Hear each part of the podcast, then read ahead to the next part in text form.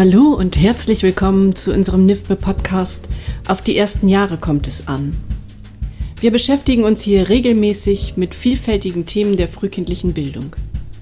Immer wissenschaftlich fundiert und zugleich nah an der Praxis.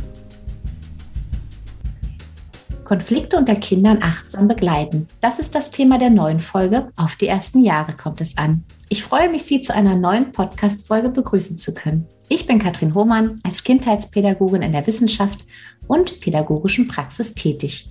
In dieser Folge möchten wir über Konflikte unter Kindern sprechen. Konflikte unter Kindern, insbesondere wenn diese mit aggressiven Handlungen wie Beleidigen, Hauen, Beißen oder so einhergehen, fordern Fachkräfte stark heraus. Aufgrund des Fachkraft-Kind-Schlüssels und der unter anderem daraus resultierenden Stressbelastung fällt es Fachkräften schwer, das belegten auch Forschungsresultate, sensitiv und responsiv zu agieren. Es droht die Gefahr, dass Konflikte forschen unterbrochen und Kinder in ihrem Lernen gehemmt werden. Um über dieses Thema zu sprechen, haben wir Frau Sabrina Dittmann eingeladen. Sie ist Diplompsychologin, Dozentin und Supervisorin. Sie evaluiert Kindertagesstätten und schenkt pädagogischen Fachkräften Rückmeldung zu ihrem Handeln. Eines ihrer Herzensthemen sind unter anderem Konflikte unter Kindern. Und so gehen wir den Fragen nach, wie können Konflikte konstruktiv genutzt werden? Und auch zum Beispiel, kann man streiten denn lernen? Herzlich willkommen, Frau Dittmann. Hallo, ich freue mich, hier zu sein. Ja, jetzt habe ich Sie ja schon so ein bisschen vorgestellt. Gibt es noch was, was Sie zu Ihrer Person gerne ergänzen möchten? Das hat sich gut angehört. Ich denke, wir können das so lassen. Super, vielen Dank. Und am Ende, das wissen die Hörer und Hörerinnen auch immer, verlinken wir immer noch mal alles so. Wenn man noch mehr zu Ihnen erfahren möchte, dann hat man auf jeden Fall die Möglichkeit dazu. Ja, vorab, also ich äh, weiß, Sie beschäftigen sich seit vielen Jahren mit dem Thema Streit und Konflikt. Und viele Menschen machen da eher einen Bogen drum und machen da eher so, nee, ach, das ist vielleicht ein bisschen anstrengend und so. Aber ich weiß, Sie beschäftigen sich gerne mit dem Thema. Was finden Sie so spannend daran? Also aus jetziger Perspektive, mit meinem heutigen äh, Wissens- und Entwicklungsstand, kann ich sagen, dass ich die Vielfalt äh, von Verhaltensweisen und Strategien und auch die Vielfalt von Konflikten im Allgemeinen super spannend finde. Es gibt äh, leise Konflikte, es gibt laute Konflikte, es gibt äh, Konflikte, in denen Menschen sehr zurückhaltend agieren und es gibt äh, Konflikte, in denen Menschen sehr nach vorn gerichtet, sehr aggressiv agieren. Und ähm, also, dass es so vielfältige Möglichkeiten gibt, Konflikte auszutragen, äh, finde ich sehr spannend.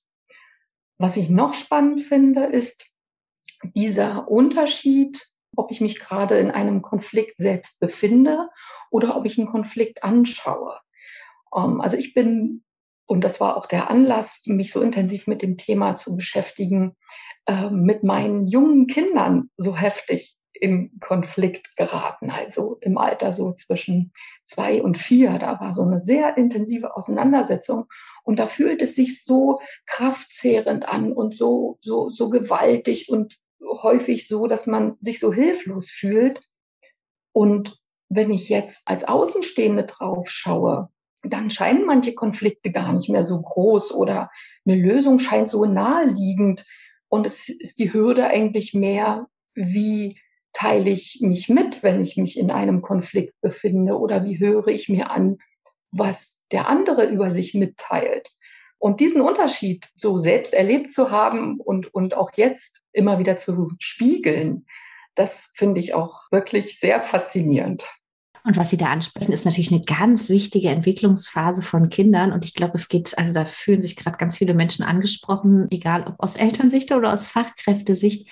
Ja, in den Jahren zwei bis vier läuft die Autonomiephase auf Hochtouren und wir erfahren so erstmals meistens von Kindern so ein ganz großes Nein und lernen den Willen der Kinder kennen. Und was das mit uns natürlich wieder macht, kann einfach total herausfordernd sein. So den Willen vom Gegenüber, der manchmal nicht mit dem Willen von uns selbst einherläuft. Und genau dann entstehen ja auch Konflikte, ne? wenn so zwei Meinungen in der Regel aufeinanderprallen. Ja, genau. Und da ich selbst äh, eben auch sehr willensstark bin und gerade bis zu diesem Zeitpunkt die Erfahrung gemacht habe, dass ich mich mit meinem Willen eigentlich ganz gut durchsetzen kann, war das eine völlig neue Erfahrung, dass das nicht mehr funktioniert hat.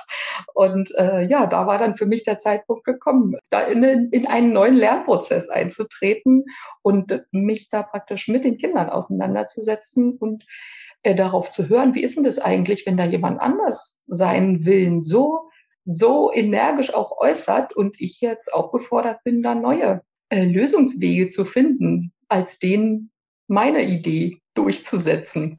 Und gerade weil wir dann als Vorbild fungieren wollen, gerade weil wir dann zeigen wollen, wie geht's dann noch, ist es natürlich nicht die beste Strategie zu sagen, du sagst nein, ich sag doch, du sagst nein, ich sag doch, sondern äh, dann geht's eben ans Lernen. Spannend. Ganz genau. Ja, und Sie können quasi jetzt auf einen ganz langjährigen Lernprozess zurückblicken. Da würde sich gleich meine nächste Frage anschließen.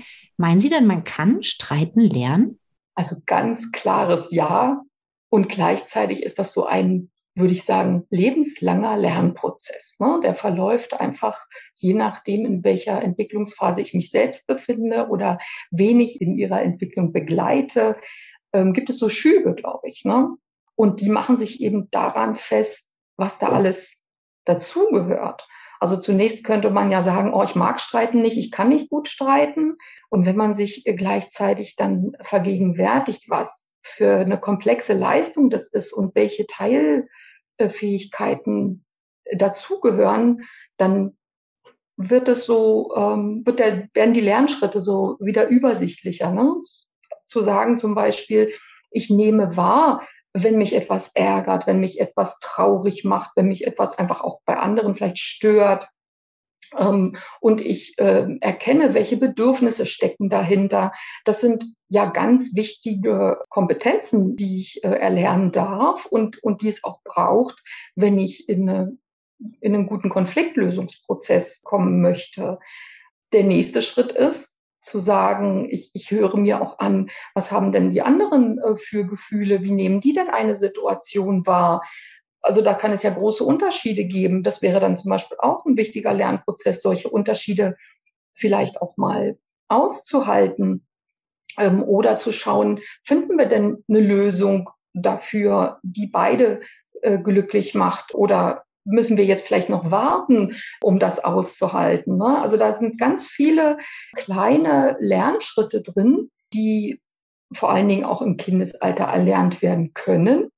Und gleichzeitig ist es so, dass viele von uns das im Kindesalter noch nicht gelernt haben oder vielleicht auch schmerzliche Erfahrungen im Umgang mit Konflikten gemacht haben, so dass so ein bisschen ein schlechter Ruf entsteht zum Thema Konflikte. Ne? Und wenn ich dann sage, ach, ich gehe dem lieber ein bisschen aus dem Weg, dann kann ich das auch nicht so gut wahrnehmen, was im Zusammenhang mit Konflikten passiert. Dann ist es sozusagen der erste Schritt, da erstmal dem Konflikt sozusagen den unangenehmen Beigeschmack irgendwie zu nehmen. Und dann wäre das zum Beispiel der erste Lernschritt, zu sagen, ich betrachte Konflikte erstmal grundsätzlich als was Positives und als wichtiges Lernfeld. Und nur wenn ich diesen Schritt schon geschafft habe, kann ich sozusagen auch die anderen Schritte alle gut begleiten oder bin ermutigt, die anderen Schritte auch zu gehen, zu sagen, ich teile mit, was in mir vorgeht oder ich nehme zumindest erstmal zur Kenntnis, was in mir vorgeht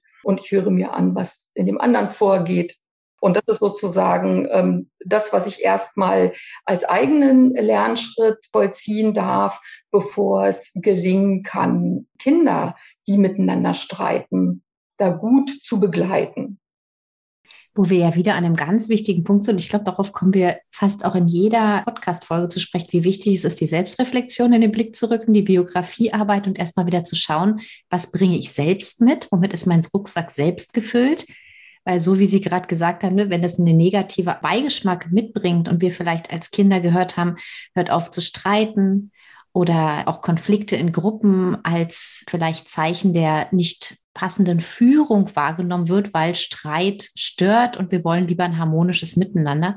Wobei wir ja wissen, im Alltag ist es utopisch und wenn wir Streits, mhm. Konflikte unterdrücken, ja, sind sie eben unterdrückt, aber sie sind ja nicht weg. Nein, tatsächlich nicht. Ähm, sie, sind, sie sind unterdrückt und gerade wenn ich etwas da unterdrücke, dann wird es wieder massiv nach vorne drängen. Also diese, diese Erfahrung mache ich durch die Beobachtungen, dass äh, Konflikte, die sozusagen durch eine Fachkraft gelöst werden oder die sozusagen von einer Fachkraft sozusagen unterbunden werden, immer wieder immer wieder zutage treten. Also die Kinder signalisieren sehr gut, wenn sie mit einer bestimmten Lösung nicht einverstanden sind. Ne? Und Streit zu unterdrücken, verfestigt die Situation, verlängert sozusagen den Streit oder lässt ihn vielleicht sogar manchmal noch schlimmer werden. Und nur das Streiten macht es sozusagen möglich. Also ich verstehe Streiten übrigens also als eine Form der Auseinandersetzung in einer Konfliktsituation. Für mich ist auch das Wort Streit nicht negativ belegt. Und das Streiten macht es erst möglich, den Konflikt sozusagen so zu beleuchten, zu erhellen und eine Lösung auch wirklich zu finden. Und natürlich macht erst das Streiten möglich, dass wir auch das Streiten erlernen. Ja, so wie ich das Autofahren nur lernen kann, wenn ich auch Auto fahre, äh, kann ich auch das Streiten nur lernen, wenn ich äh, streiten darf. Und wie ich Sie verstehe, eben wenn Fachkräfte so ein Gefühl der Ohnmacht oder Herausforderung, Überforderung wahrnehmen, ist es ganz wichtig, erstmal hinzuführen, wo kommt die denn her? Was bringe ich denn mit? Und mhm. wieso fühle ich denn dieses Gefühl? Vielleicht auch nochmal dazu schauen, durfte ich denn überhaupt streiten lernen? Wie verhalte ich mich denn in Streit oder in Konflikten? Mhm. Ja, genau. Und äh, wenn ich selbst äh, gehört habe, äh, dass das nicht okay ist zu streiten oder dass es auch nicht in Ordnung ist, zum Beispiel seine eigene Position so lautstark zu vertreten, dann, dann werde ich da vielleicht auch eher ähm, in einer konkreten Situation mit Kindern genau das auch wiederholen. Ne? Also selbst auch sagen, das ist nicht in Ordnung, sich lautstark äh, Gehör zu verschaffen ähm, oder da auch mit einer aggressiven Strategie in so eine Konfliktlösung reinzugehen. Ne? Und manchmal unterbinde ich das vielleicht sozusagen schon, schon äh, weit vorher, bevor auch Konflikte überhaupt schon entstehen, ähm, weil zum Beispiel bestimmte Handlungsweisen gleich so mit als Konfliktstrategie ähm, eingeordnet werden. Ne? Also so äh, laut sein oder auch äh, etwas kaputt machen, wird schon als ähm, nicht wünschenswerte Strategie eingeordnet und dann häufig schon an der Stelle eine Interaktion zwischen Kindern unterbunden ähm, und damit ein wichtiges Lernfeld an der Stelle auch sozusagen gestört oder unterbrochen. Ne? Und gleichzeitig ist es so, ähm, also manchen Fachkräften manche Fachkräfte äh, ähm, gehen sozusagen in die Situation rein, um Verletzungen zu unterbinden oder weil sie diese Lautstärke äh, nicht aushalten können oder das wirklich unangenehme Gefühle verursacht, dass die Kinder so in eine Auseinandersetzung kommen. Und manche gehen aber auch nicht rein, weil sie so ein, eine Lähmung auch empfinden oder so ein eigenes Betroffensein und gar nicht genau wissen, was kann ich denn jetzt konkret tun? Also da ist sozusagen das Wollen da ähm, oder auch ein Bewusstsein dafür, dass, dass sozusagen Streit wichtig ist. Ähm, und gleichzeitig sind ja Kinder manchmal auch überfordert und brauchen eine Begleitung, aber die Fachkraft weiß noch gar nicht, was kann ich denn jetzt machen, was braucht es denn jetzt von mir in der konkreten Situation, um die Kinder ähm, zu unterstützen ähm, und zu begleiten aber ihnen nicht alles abzunehmen und auch nicht ihnen das, nicht die Situation sozusagen von vornherein wegzunehmen. Also das ist, glaube ich, auch wirklich eine, eine gute Herausforderung, weil die Fachkraft mit ihrer Lerngeschichte da ist und dann noch mindestens zwei Kinder da sind, die auch ganz unterschiedliche Persönlichkeiten sind, mit ganz unterschiedlichen Fähigkeiten zu einem bestimmten Zeitpunkt, mit ganz unterschiedlichen Temperamenten und davon ausgehend unterschiedlichen Konfliktlösungsstrategien. Und die Fachkraft manchmal gar nicht so ein, wie so ein Fahrplan hat oder gerne hätte, welche Handlungsmöglichkeiten bietet mir die Situation, um jetzt ähm, konstruktiv die Kinder zu begleiten? Ja, und da, dazu muss man wirklich nochmal sagen, dieser Fahrplan, den, den wir uns alle so an die Hand wünschen, der kann ja wirklich nur ein, ein kann ja wirklich nur aus Eckpunkten bestehen. Denn die Situationen, auf die wir treffen, im Alltag mit Kindern sind ja so vielfältig. Und da geht es um die Kinder, um die Streitsituationen, aber auch um den Rahmen, in dem gerade ein Konflikt stattfindet. Habe ich noch eine Kollegin an der Seite? Sind heute 25 Kinder da oder 10 Kinder? Oder habe ich nur zwei Kinder gerade hier ganz konkret in einer Situation? Und je nachdem, auf was für Rahmen, auf was für einen Rahmen ich treffe, und auf was für Kinder ich treffe, läuft eine Konfliktbegleitung auch wirklich sehr, sehr unterschiedlich ab. Und ein Fahrplan, ja, kann, kann man im Grunde an ein paar Stationen festmachen, äh, äh, die man so anfahren kann. Aber ob das nur eine rasende Fahrt ist oder mit einem Bummelzug oder ein Fahrrad oder ein Spaziergang, das hängt wirklich davon ab, wie gerade heute die Situation sich gestaltet. Und da würde ich an der Stelle gerne mal auf zwei Punkte, die Sie angesprochen haben, eingehen. Zum einen ist es die Beobachtung und zum anderen ist es die Frage, wann ist Eingreifen einfach unumgänglich? Und ich denke, das sind so zwei Randpunkte, die wir uns ganz gut angucken können und die uns Halt geben können, schenken können in der Situation. Und wenn wir zuerst nochmal bei der Beobachtung bleiben. Sie sagten gerade im Beispiel, dass die Fachkraft vielleicht denkt, boah, die sind jetzt total laut oder das Kind hat etwas kaputt gemacht. Und da sind wir ja auch schon bei dem Punkt, etwas kaputt gemacht zu haben da wertet die Fachkraft ja schon in einer bestimmten Art und Weise, statt in der Beobachtung jetzt festzustellen, okay, das Kind ist mit dem Fuß gegen das Bauwerk gestoßen oder hat gegen das Bauwerk getreten. Ne? Und vielleicht da auch nochmal zu schauen, wie beobachten wir, weil mir das auch in der Praxis immer und immer wieder auffällt, wie schwer es fällt, eine wertfreie Beobachtung einer Situation darzustellen, wie sehr es aber auch hilft, uns erstmal wieder so einen Raum zu schenken, da neutralen drauf schauen zu können, bevor wir eben schon ja so ein, uns so ein, so ein Szenario ausmalen, was könnte denn passiert sein, was, wie könnte es denn jetzt weitergehen? Hm. Ja, dieses mit dem Fuß an einen äh, Turm stoßen, äh, das hatte ich auch gerade zuletzt ne? und, äh, habe dann selbst auch danach gesucht, wie sieht denn, wie sehen denn, welche Worte brauche ich denn jetzt, um diese Situation wertfrei zu beschreiben. Das finde ich ganz spannend, weil für mich auch erstmal nahe liegt, der hat es kaputt gemacht. Ja, oder der hat es zerstört. Ne?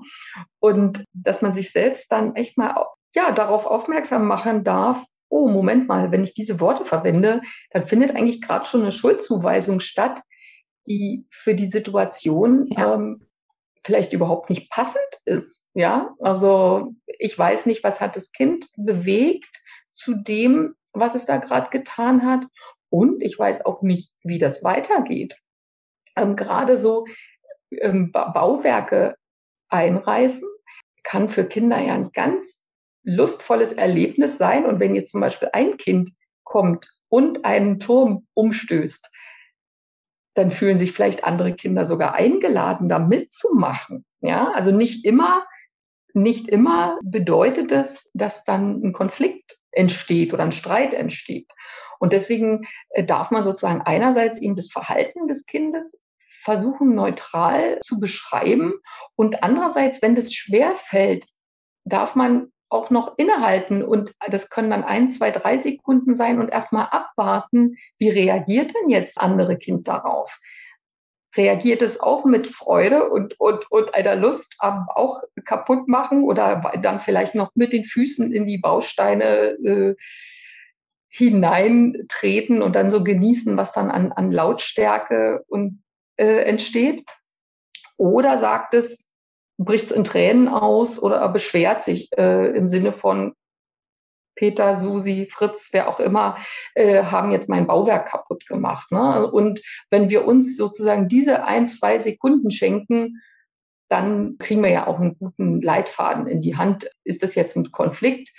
Braucht es jetzt Worte von uns? Oder ist eigentlich alles gut und wir können sagen, oh, ihr habt aber mächtig Spaß miteinander gerade. Und ich glaube, das ist der, das ist so ein wichtiger Punkt, der vielen von uns garantiert schwerfällt, dieses Innehalten und mhm. kurz abzuwarten und diese eigene Bewertung auch wahrzunehmen, weil Kinder übernehmen natürlich mhm. auch unsere Sicht und auch unsere Worte. Und wenn wir öfter Konflikte begleiten und vielleicht wirklich sagen, oh, Jetzt ist aber ne, der Tom gegen den Turm gestoßen, den du jetzt lange aufgebaut hast, und dieser ist jetzt umgefallen. Macht es natürlich beim Kind auch was ganz, ganz anderes oder bei beiden Kindern, als wenn wir eben bewerten und hm. sagen, kaputt gemacht. Und was in unserem Gehirn passiert, durch die Bewertung kaputt gemacht, ja, genau, wie Sie gesagt haben, passiert eine Schuldzuweisung und wir denken schneller an diesem ja. Täter-Opfer sein, was ja persönlich gar, also was ja uns gar nicht mehr weiterbringt, weil letztlich ist ein Verhalten, was auf ein anderes stößt und was wiederum zu, zu einem erneuten Verhalten äh, führt, ohne dass wir aber daran denken brauchen oder sollten, aus meiner Sicht betrachtet, an diesem Schuld- oder Täter-Opfer-Sein zu denken. Ja, ähm, das ist so schwer und gleichzeitig so wertvoll, da, da mal drauf zu achten, weil wir damit auch so zukünftiges Verhalten so naja, ich sage jetzt mal fast vorhersagen, wenn wir eben in der Situation sehen, Tom hat was kaputt gemacht, dann, dann entsteht genau diese Schublade auch in unserem Kopf und die und auch jedes weitere Verhalten von Tom wird vor dem Hintergrund äh, oder vor dieser Schablone, vor dieser Schublade gesehen, äh, dass Tom irgendwas kaputt macht oder ein Konfliktauslöser ist. Ne? Und es wird gar nicht mehr gesehen, welche Bedürfnisse äh, vielleicht dazu geführt haben. Vielleicht war es Tom einfach gerade wirklich auch langweilig und er hat so ein bisschen Interaktion, Action, äh, Lebendigkeit gebraucht. Vielleicht wusste Tom gar nicht, wie er da mitspielen kann. Und das war sein Weg, in diese Spielsituation hineinzukommen. Ne? Und das sehen wir alles nicht, wenn wir da ein Label drüber geben,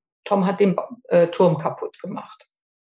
Ja, und dann kann halt auch ganz schwer Verbindung entstehen. Im Gegenteil, ne? wir, wir grenzen aus, wir grenzen ab und es mhm. entsteht eher oder unter Umständen eher eine Mauer. Nun gibt es aber Situationen, äh, wo wir auf jeden Fall eingreifen sollten. Es ist aber nicht so einfach, die immer zu bestimmen. Aber was meinen Sie, ab wann oder in welchen Situationen Sie wirklich sagen, nee, da muss wirklich schnelles Eingreifen erfolgen, das Eingreifen unumgänglich? Wo, wo wäre vielleicht da so ein, so ein Grad zu ziehen, um zu sagen, nee, da, äh, liebe Fachkraft, gehen Sie bitte dazwischen und seien Sie da? Ja, ja, ähm, also grundsätzlich bin ich dafür, äh, verletzendes Verhalten, sowohl körperlich als auch psychisch verletzendes Verhalten. Also da bereit zu stehen und einzuschreiten und ähm, auch Verletzungen zu unterbinden. Also es geht ja darum, die Kinder auch zu schützen. Und wenn ich jetzt weiß, dass Kinder äh, schnell zuhauen oder vielleicht auch beißen, äh, dann ist auf jeden Fall geboten, hineinzugehen in die Situation und da auch dieses Verhalten zu stoppen. Gleichzeitig ist es so, und da spielt jetzt auch eine Rolle, ob Männer und Frauen in diesem Beruf sind äh, oder wie körperlich ein Konflikt auch sein darf, ähm, dass sozusagen so ein kleiner Schubser von einer Seite und von der anderen Seite und dann sind alle wieder gute Kumpels, ja, oder auch ein oh, du bist blöd, ach du bist auch blöd und dann sind alle wieder glücklich miteinander.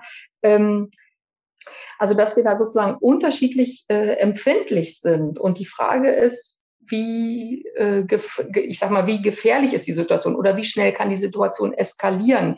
Wie äh, stark verletzt ist da äh, jemand? Und da dürfen wir aufpassen, ob wirklich eine tatsächlich eine Verletzung vorliegt oder ob sozusagen unsere eigenen Befürchtungen da un unsere Handlungen leiten.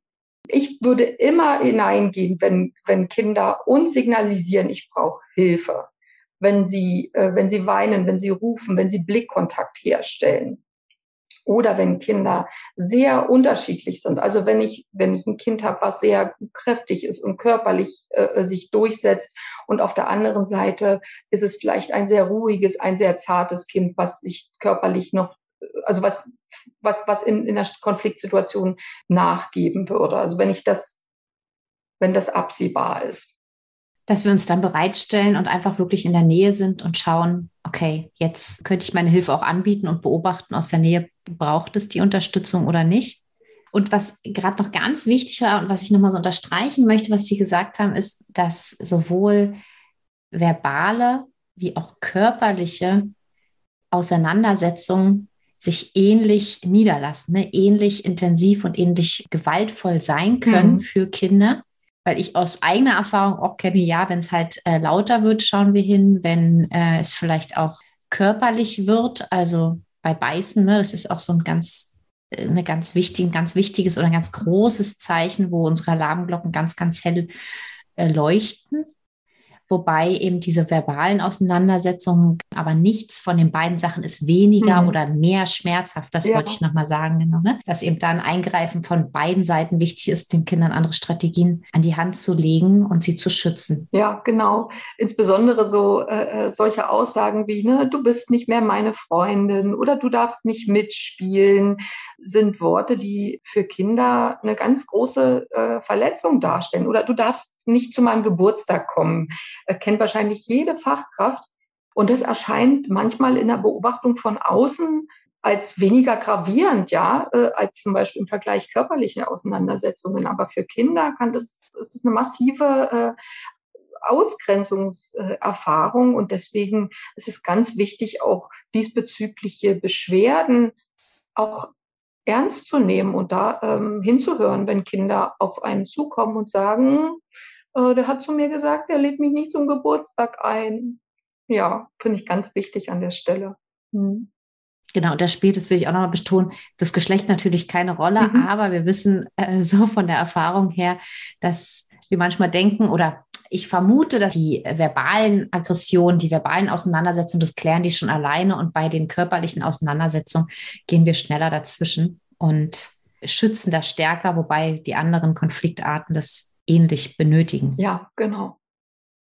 Ich würde abschließend gern nochmal mit Ihnen auf ein Beispiel blicken und vielleicht können wir da noch mal ein bisschen exemplarisch ähm, zwei, drei Punkte beleuchten.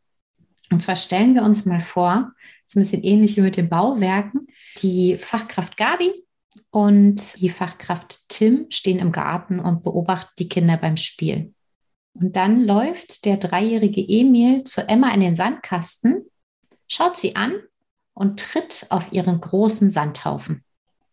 So, jetzt möchte Gabi schon loslaufen und holt schon aus. Und äh, der Tim sagt, ähm, warte mal kurz. Und hier machen wir mal ganz kurz eine Pause mhm. und halten mal kurz inne. Ja, was könnte da vor sich gehen? Was fällt Ihnen zu der Situation, zu der Szene ein? Ja, da könnte jetzt sein, dass eben äh, die Gabi äh, selbst die Erfahrung gemacht hat, oh, bei mir wurde äh, öfter mal was kaputt gemacht und ich war mit, damit total unglücklich. Und sie nimmt praktisch vielleicht aufgrund dieser eigenen Erfahrung so eine Bewertung vor, dass jetzt Emma ganz unglücklich ist, äh, weil Emil äh, in diesen Sandhaufen gesprungen ist. Und der Tim hat vielleicht so eine Erfahrung nicht gemacht und kann es deswegen aushalten und, und beobachtet es noch neutral. Und tatsächlich gibt's jetzt, also beispielhaft zwei Verläufe. Vielleicht freut sich die Emma total, was sie über das, was sie erlebt hat, weil sie noch nie auf die Idee gekommen ist, so in einen Sandhaufen da reinzutreten und juchzt auf und macht mit und wirft vielleicht noch Sand rum. Also die beiden haben dann äh, großen Spaß miteinander. Und diese Situation wäre uns jetzt entgangen, äh, wenn wir wie Gabi äh, schnell eingegriffen hätten. Äh, und wenn wir das aber noch weiter beobachten, dann äh, können wir das sehen und stellen vielleicht fest, oh, jetzt sind alle friedlich und wir können es so lassen. Das kann natürlich auch äh, weitergehen, dass dann noch andere Kinder mitmachen, aber erstmal könnte es sein, dass sozusagen alles friedlich ist. Oder es könnte sein, dass Emma das doch gar nicht so toll findet und äh, dann mit der Schippe haut oder weint oder durch andere Signale uns zeigt, sie ist damit jetzt nicht einverstanden und sie hat damit keinen Spaß. Ne? Und das wäre dann der Zeitpunkt, ähm, wo wir, ja, wo Gabi oder Tim äh, dann wirklich auch dazu gehen darf und, und die Situation ähm, sprachlich ähm, begleitet. Ne? Also nehmen wir mal an, dass jetzt die Emma anfängt zu weinen, dann würde ich genau das benennen und sagen, Emil, ähm, du bist gerade in den äh, Sandhaufen getreten und schau mal, Emma weint jetzt. Emma, du bist traurig, ne? Der Emil ist gerade in den Sandhaufen getreten, jetzt ist der Sandhaufen platt. Und dann sozusagen diese Situation übersetzen, versprachlichen und einerseits für die Emma äh, Trost anbieten, indem ich äh, sozusagen ihre Gefühle äh, spiegle und andererseits dem Emil auch dadurch zu zeigen, oh, Emil, du hast gerade ganz viel Spaß gehabt und Emma, du hast jetzt gar nicht, Emma hat jetzt gar keinen Spaß damit. Also sozusagen für Emil auch transparent zu machen, dass das, was gerade für ihn mit ganz viel Spaß verbunden war, für Emma überhaupt nicht mit Spaß verbunden ist. Ne? Also zu zeigen, wie unterschiedlich diese Situation von beiden Kindern erlebt wird. Und da an der Stelle ist ja oft auch sehr spannend zu betrachten, dass wenn wir nicht reflektieren und dann vielleicht der Annahme nachkommen, naja, aber das hat der Emil doch jetzt mit Absicht gemacht und voraussetzen, der Emil kann sich jetzt auch schon in die Emma perspektivisch hineinfühlen und hat eine Ahnung davon, was es in Emma auslöst, wobei er das in dem Alter meist noch gar nicht kann. Genau, das steckt mit in dieser Schuldzuweisung, ne? dass wir dann sagen, ähm, guck mal, das weißt du doch oder äh, das darf man doch nicht machen oder guck mal, wie es ihr jetzt geht. Also dass es dann sozusagen sich äh, ausschließlich um äh, Emmas Empfindungen dreht und Emil in der Situation gar nicht mehr gehört wird ne? Äh, und gar nicht mehr darüber besprochen oder nachgedacht wird, was Emil jetzt äh, in der Situation äh, bewegt haben könnte. Und das ist sozusagen in einer Konfliktsituation schwierig, wenn wir dann nur eine Seite beleuchten oder von einem Kind, also oder zum Beispiel Emil, dann erwarten, dass er das alles schon vorher können oder können sollte. Ne? Wissen sollte, ja, sollte. genau. Mhm. Und was könnte jetzt ein sage ich jetzt mal, nach äh, Drehbuch ein Happy End dieser Situation sein. Also die Emma, die wurde jetzt äh, getröstet, der Emil, der fühlt sich auch einbezogen und auch ernst genommen mit seinen Bedürfnissen und wurde gesehen von der Fachkraft, die wahrnimmt, okay, du hattest da jetzt gerade Freude, wolltest explorieren, wolltest mal gucken, was passiert, wenn dieser tolle große Turm zusammenbricht. Ja, wie könnte es jetzt einen guten friedvollen Ausgang finden, mit dem sich beide Kinder wohlfühlen und ihr Aha-Erlebnis oder ihren kleinen Lernmoment haben? Ja, da ist dann sozusagen die schöne Frage, was machen wir denn jetzt? Das finde ich so eine ganz einfache Frage. Ähm, und die lädt dann Kinder ein, schon auch zu überlegen, was könnte man denn jetzt machen? Und da, da können auch schon Dreijährige wie Emil tolle Ideen haben und selbst was sagen, wie zum Beispiel, ich hüpfe woanders oder ich baue vielleicht äh, den Turm neu oder den Sandhaufen. Ne? Wir hatten jetzt genau dem Beispiel den mhm, Sandhaufen. Genau, der Sandkasten. Genau, dass man, dass man entweder sagt, also das könnte sein, dass, dass Emil von sich sagt, er repariert sozusagen den Sandhaufen wieder und äh, leistet damit im Grunde eine Wiedergutmachung. Oder es könnte sein, dass Emil den Vorschlag macht, woanders zu hüpfen oder die Fachkraft kann dann einfach noch Vorschläge machen. Wäre das eine gute Lösung für dich, da hinten zu hüpfen? Ne? Oder wollen wir jetzt gemeinsam hüpfen oder wollen wir das gemeinsam wieder aufbauen? Also, dass, dass man gemeinsam überlegt, was können wir denn jetzt machen, dass es allen wieder gut geht. Ne? Und das kann dann sein, äh, dass es eine Wiedergutmachung für die, für die Emma gibt und Emma ist zufrieden, wenn der Berg wieder schön ist. Ähm, oder es kann sein, dass man auch was gemeinsam, äh, äh dann, dann gemeinsam hüpft. Ähm, oder es kann auch eine Lösung sein, dass jedes Kind an, so an einer anderen Stelle eben weiterspielt. Ne? Also es muss nicht immer dann äh, auf eine gemeinsame äh, Interaktion dann hinauslaufen. Wichtig ist dabei, dass die Kinder sozusagen äh, ähm, gefragt werden ne, und nicht gedrängt werden äh, äh, zu irgendwas. Äh, so Aussagen wie, jetzt könnt ihr doch schön zusammenspielen. Damit sind Kinder äh, oft überfordert, vor allen Dingen dann, wenn dieses vermeintlich gemeinsame Spiel ja gar nicht dem entspricht, was sie eigentlich gerade spielen wollen. Ne? Wenn, wenn die ähm, Emma gerade ähm, sozusagen konstruiert und baut und äh, äh, Emil gerade so wirklich leidenschaftlich äh, seine körperlichen Kräfte erprobt, äh, dann ist das in, in einer Spielsituation vielleicht schwierig zu realisieren.